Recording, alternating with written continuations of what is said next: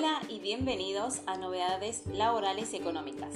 Hoy tenemos una noticia que seguramente será de gran interés para todas las empresas, especialmente las pequeñas y medianas.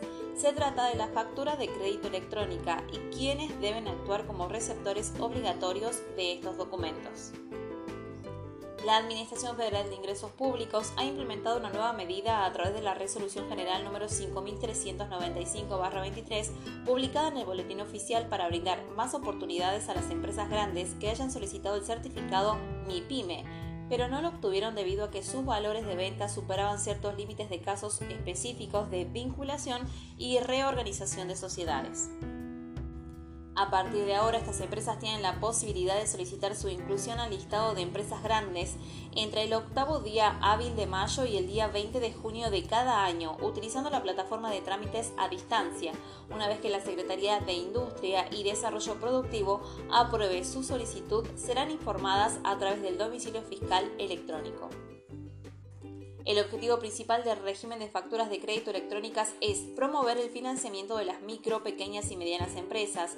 Con esta medida se establece que las operaciones realizadas entre una MIPYME como vendedor y una empresa grande como comprador deben respaldarse con este tipo de documentos.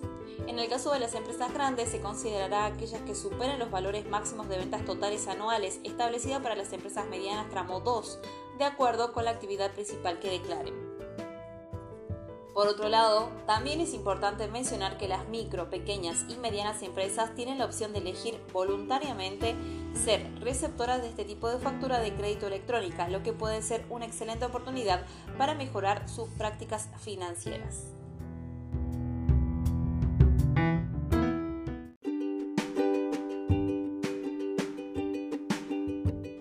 A su vez, tenemos una excelente noticia para las micro, pequeñas y medianas empresas.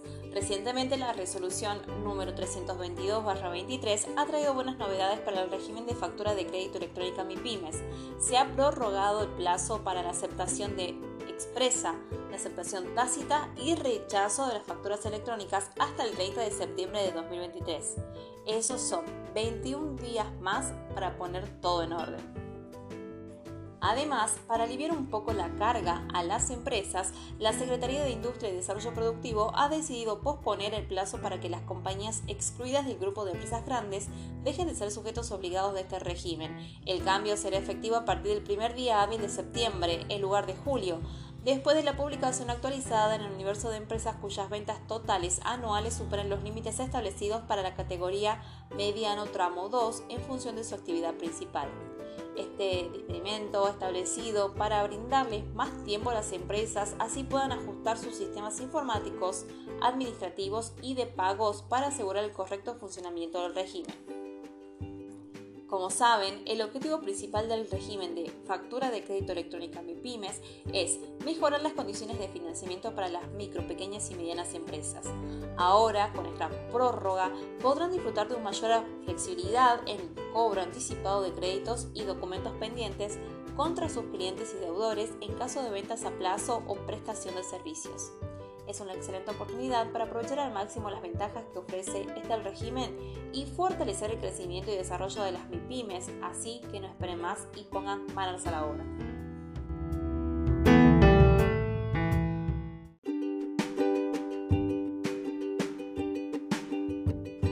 Para finalizar, hoy tenemos una noticia importante para todas las trabajadoras y trabajadores y empleadores de casas particulares.